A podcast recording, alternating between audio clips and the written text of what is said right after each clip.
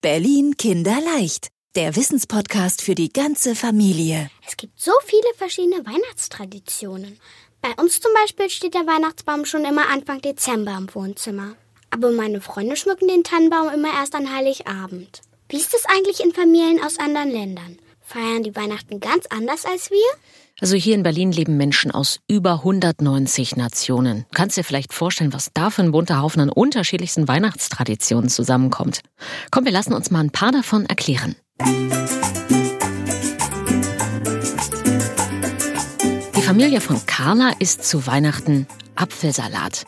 Carla ist Tanzlehrerin in Wilmersdorf, geboren ist sie aber in Mexiko.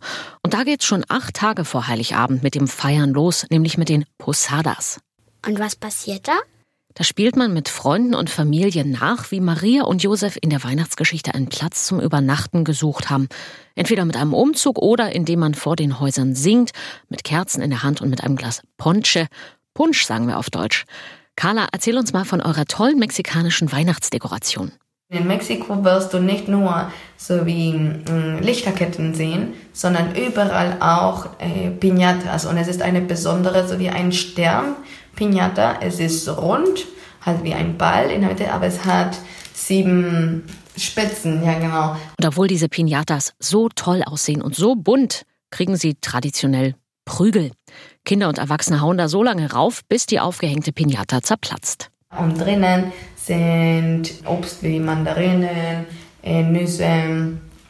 Manchmal gibt es Süßigkeiten, manchmal nicht. Alle schlagen Pinata. Es gibt manchmal für Kinder und manche äh, und eine andere für Erwachsene, aber normalerweise machen die das alle. Aber nicht nur wegen der tollen Überraschungen innen drin kriegt die Pinata auf die Hucke, sondern auch, weil ihre sieben Zacken die sieben Sünden darstellen sollen. Die werden dann sozusagen kurz und klein gehauen. Dankeschön, Carla. Diese etwas schräge Weihnachtsmusik, die kommt aus Island. Und ein bisschen lustig ist auch die Bande, die da zu Weihnachten ins Haus kommt, die Jolasveina. Was ist das?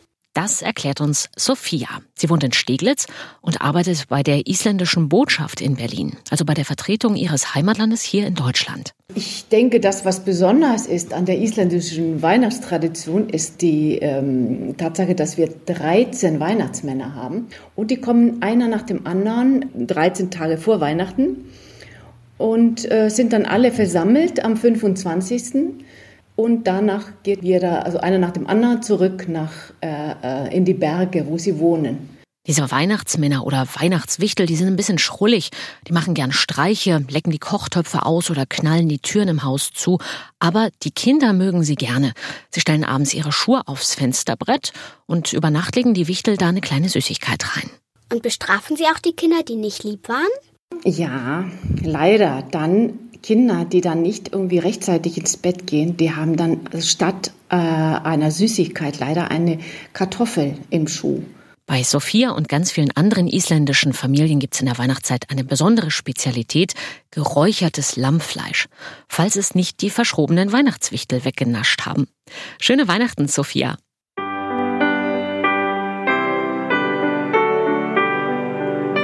Das klingt eigentlich wie klassische Weihnachtsmusik, oder? Aber das ist eine bekannte Chanukka-Melodie.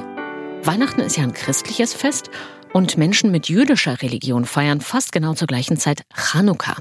Man sagt auch Lichterfest, weil in jüdischen Familien dann immer ein ganz besonderer Kerzenleuchter aufgestellt wird mit neun Kerzen, eine Chanukia. Boris Rohnes arbeitet in Prenzlauer Berg als Rabbiner, also als jüdischer Geistlicher in einer Synagoge. Und er erklärt uns heute mal, woran Chanukka erinnern soll. Ähm, vor circa 2000 Jahren gab es den Versuch der Eroberung des, äh, des Tempels.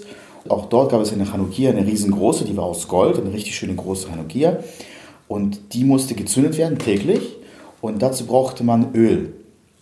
Und dieses Öl hatte man nicht mehr vorrätig, nur noch so ein kleines, kleines äh, Kännchen davon. Und das hat acht Tage lang gebrannt, obwohl es nur für einen Tag hätte äh, halten dürfen. Und deswegen werden an Chanukka acht Tage lang jeden Abend Kerzen angemacht. Zuerst nur eine und dann jeden Tag eine weitere. Gibt's da auch Geschenke für die Kinder? Ja, die gibt's zu Chanukka auch, sagt Boris Rohnes. Und dazu gibt es immer Süßspeisen, die man essen kann. Wie zum Beispiel ähm, sowas wie Berliner, das kennt man hier als Berliner. Oder Latkes, das sind solche... Ähm, geraspelte äh, aus Kartoffeln, Bratlinge, die man essen kann mit äh, zum Beispiel mit Apfelmus und ähm, alles, was so ihnen gut schmeckt. Also vieles, alles, was man aus Öl machen kann, wird gerne an diesem Tag dann gegessen. Einfach um daran zu erinnern, dass Öl ein Bestandteil dieses Festes ist. Wann genau Chanukka ist, das verschiebt sich jedes Jahr ein bisschen, weil der jüdische Kalender anders funktioniert als unserer. Aber das Fest ist oft ungefähr zur gleichen Zeit. Dieses Jahr wird am 22. Dezember abends die erste Kerze angezündet. An einem Leuchter am Brandenburger Tor, der ist zehn Meter hoch. Und da kannst du dir abends mal angucken, wie es dann jeden Abend ein Licht mehr wird. Ach so. Und wir wünschen allen Kindern und allen Erwachsenen, wie auch immer sie jetzt im Dezember feiern, ein wunderschönes Fest. Und fröhliche Weihnachten. Joyeux Noël. Гледele Йол. Καλά Χριστούγεννα. Бон Натале! С Рождеством Христовым! Merry Christmas! Berlin Kinderleicht, der Wissenspodcast für die ganze Familie.